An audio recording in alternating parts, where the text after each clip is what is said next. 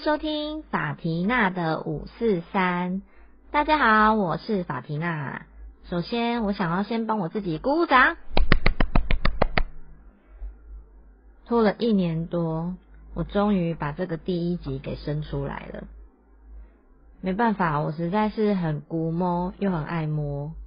其实我已经录了几百次，而且还有那种我都已经把音档给剪接好喽，但听来听去还是觉得不满意，放不上来。当然啦，你现在在听，可能也觉得这一集也还好啊。可是呢，不管怎么样，我今天就是想要把第一集给放上去。其实呢。一开始会想要呃开一个节目，是因为我去学了塔罗牌。那本来是想要开一个 YouTube 频道的，因为我想要做一些就是线上的占卜啊之类的。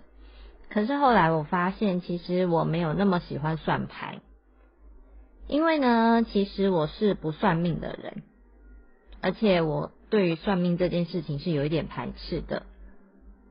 那之所以当初会去学塔罗牌呢，真的是因为那时候呃，我遇到了一些事情，这让我有种绝望透顶的感觉，所以呢，就想要呃，一方面想要学一些新的东西，一方面呢，也是想要看看，哎，这个比较非传统的占卜方式，能不能就是给我带来一些提点啊，或是给我一些建议之类的。后来呢，我去学了之后发现，哎，其实塔罗牌我还蛮能接受的，因为它不是什么看你的八字啊，呃，告诉你就是你的命盘就是注定会发生哪些事情，而是就是就你当下的状况，那给你一些建议。另外就是呢，因为其实呃，如果你有学塔罗牌，或是你平常有在就是关注一些塔罗频道的话。呃，应该都有听过，就是塔罗牌的，嗯，该怎么说？时间限制大概都是三个月到半年左右。那基本上只要你的状况改变了，你翻出来的牌就会不一样。那关于这点呢，我真的有试过，哦就是当我一开始在学的时候，因为一边在上课的时候，老师其实就会一直让我们做练习。那一直到我。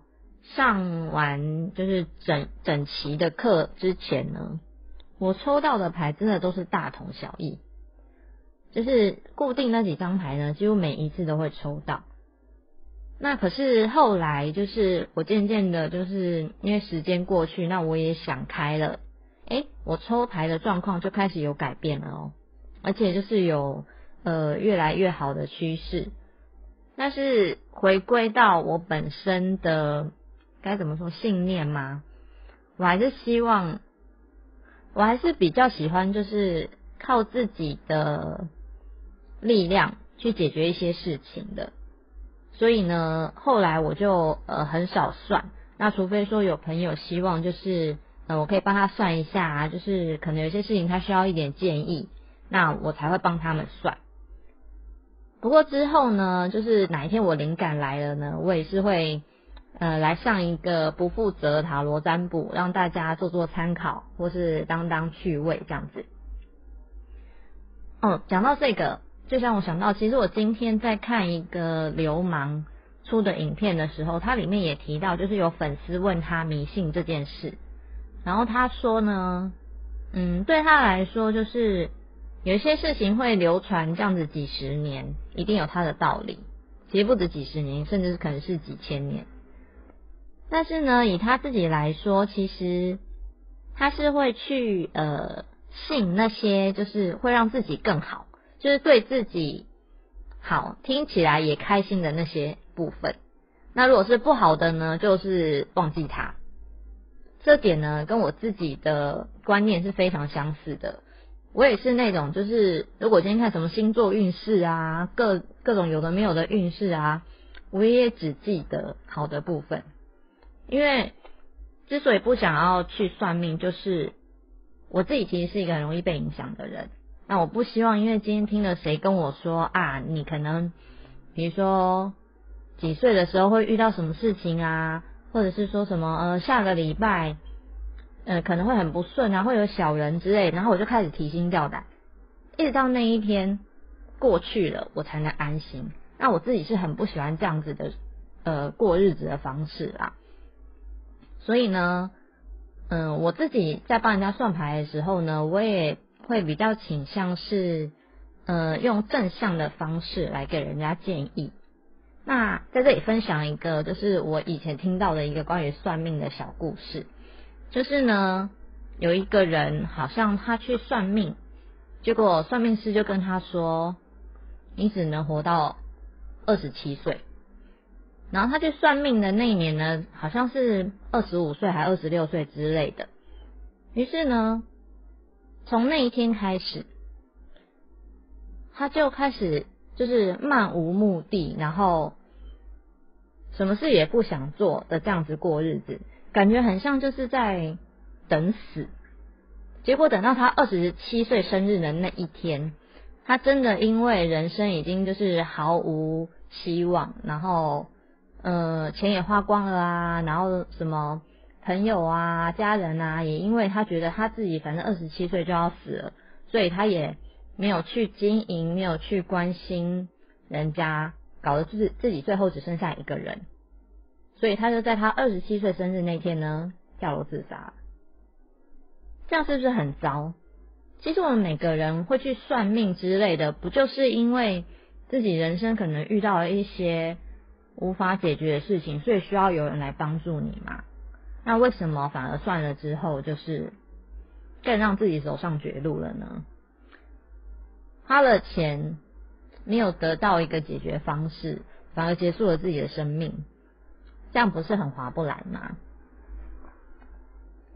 好，前面废话好像不小心讲的有点多，不过呢，在正式进入第一节主题之前呢，我想要跟大家先分享一下呃一个小故事，就是我前两天呢去搜狗买面包的时候呢，呃，亲眼看见有一个。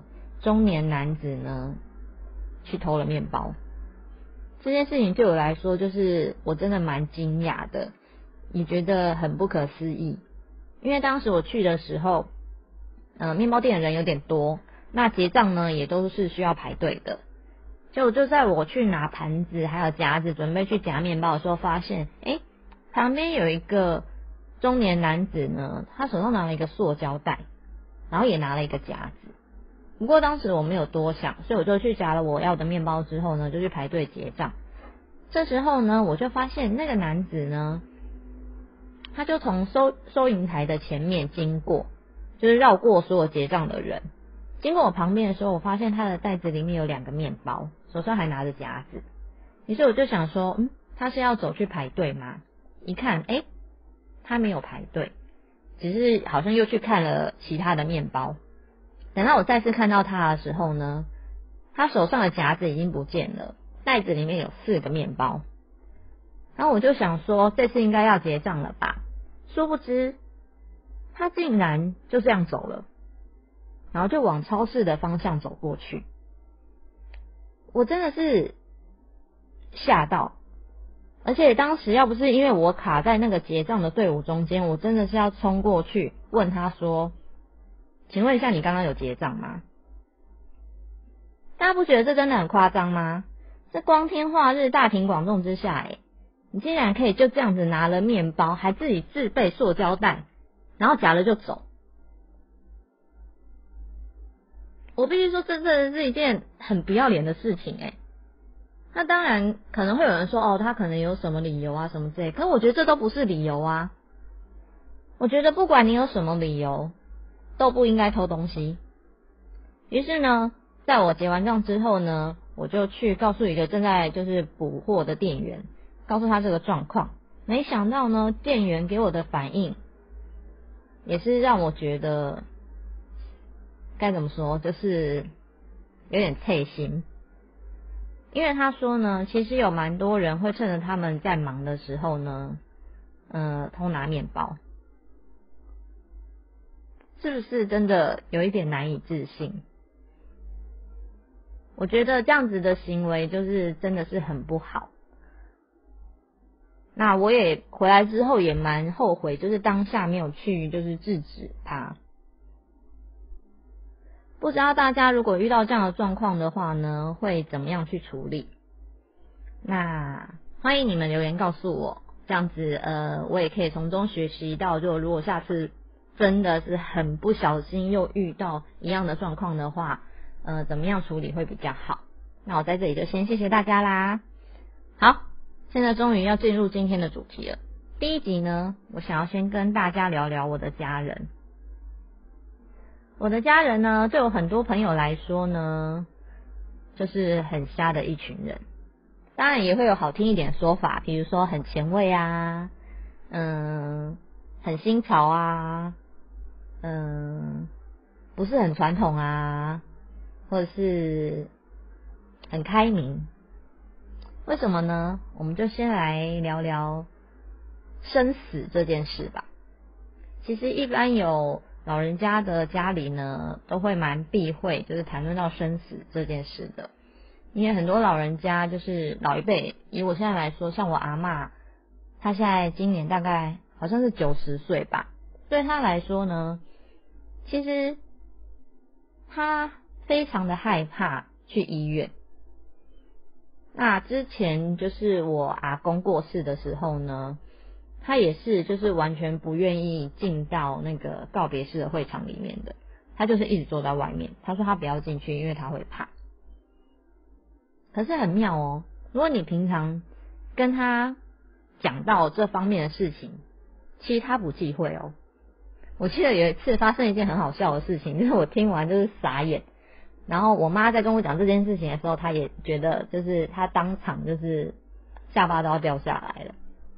我记得那一年就是呃是快要到母亲节的时候，那我们家呢一向都是会在母亲节的当天，家人会聚在一起吃饭。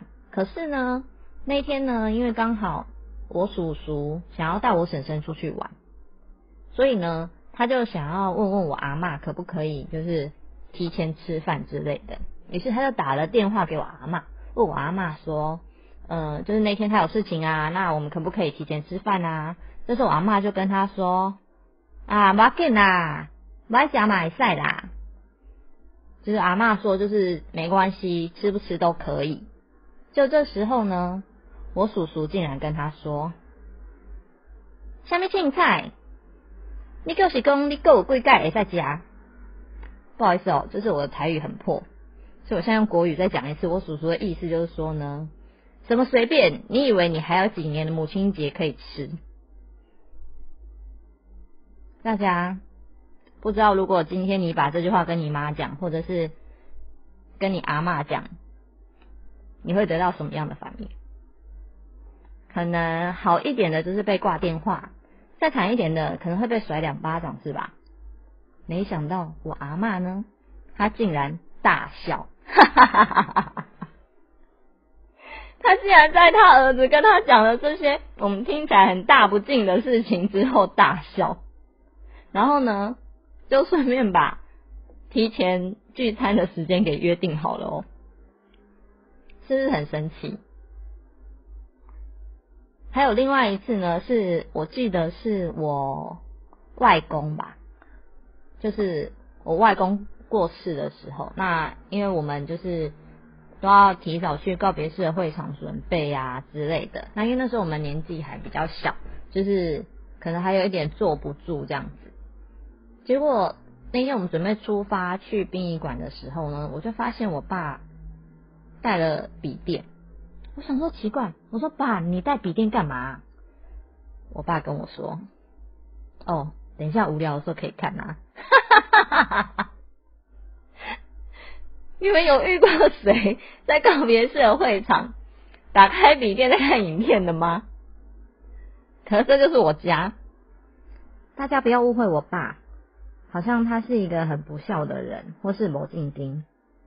其实他是一个从阿公阿妈、外公外婆到邻居、医院的医护人员，甚至是我们去拜拜的地方的师傅，都称赞，都说他是一个世界上脾气最好、最孝顺、最和善的女婿、丈夫和爸爸。还有一次呢。是我，哎，我们家的外佣，就是他住院，因为他就是被鱼刺卡到喉咙，然后而且卡的蛮深的，所以需要动一点小手术。不过就是大概两三天就可以出院这样子。然后那一天呢，我表弟就是去医院，因为他是那天唯一有空去医院的人，所以他去医院之后就在医院留言给我们，然后跟我们说，因为他是喉咙就是有动个小手术，所以暂时都不能吃呃固体的东西，只能吃流质的，所以他买了一些留置的东西放在冰箱里面。那跟大家说，如果要过去看那个外佣的话呢，就是不要买固体的东西，也不要跟他讲太多话，因为他。就是还就是不方便说太多话。这时候呢，他在语音留言里面留的是：大家如果想要来的话呢，就这两天来吧，不然你就看不到他喽，因为他就出院啦。我听到这个留言的时候，我心想说：这真的只有我的家人做得出来这种事情。大家听到现在，真的不要觉得我们太夸张，就是好像很不尊重过世的人，或是不尊重长辈，不尊重呃我我们的外佣之类的。因为对我们家来说呢，我们非常的珍惜我们每一次聚在一起的时候。那就算呢，我们一直都是吵吵闹闹的，就是吵的时候真的是吵得比谁都还凶。我没有见过我有任何一个朋友家里吵架是吵得比我家还凶的，但是呢，我们在一起开心的程度也是无人能及的。所以呢，当真的需要告别这一天到来的时候呢，我们的内心其实都是保持着祝福的。那因为像我的阿公啊，我的外公外婆啊，都是因为生病过世的，所以当他们走的那一天呢，我们心里都是觉得他们终于。不用再继续痛苦了，他们要去西方世极乐世界享福了，所以我们其实心里也有不舍，但是我们没有那种怎么讲，没有太多的懊悔，当然还是会想说啊，就是还可以再怎么样更好啊，就是他们。还活着的时候，我们应该还可以再怎么样做得更好之类的这种想法。而其实对我们来说，就是当每一个长辈离开我们之后呢，都是让我们更加的珍惜跟现在还活着的每一个家人相处的时光。今天分享的这个小故事呢，希望就是也可以就是。让大家就是更珍惜，然后就是可以花更多的时间，就是陪伴你身边的人。因为像今年二零二零年发生了很多事情，那我相信就是全世界很多人都面临了比以往更多的生离死别，所以能在一起是一件很不容易的事，大家就好好珍惜吧。今天就先分享到这边，往后的节目里呢，我还会分享很多其他，比如说我家人之间的瞎事啊，嗯，我去旅行的时候遇到的一些趣事啊，还有一些有的没有的，就是在我日常生活中发生的那些撒狗血的事件。如果喜欢的话呢，就请你帮我订阅跟分享啊，有任何的意见或者是问题都欢迎留言给我。那我们就下次再见喽，拜拜。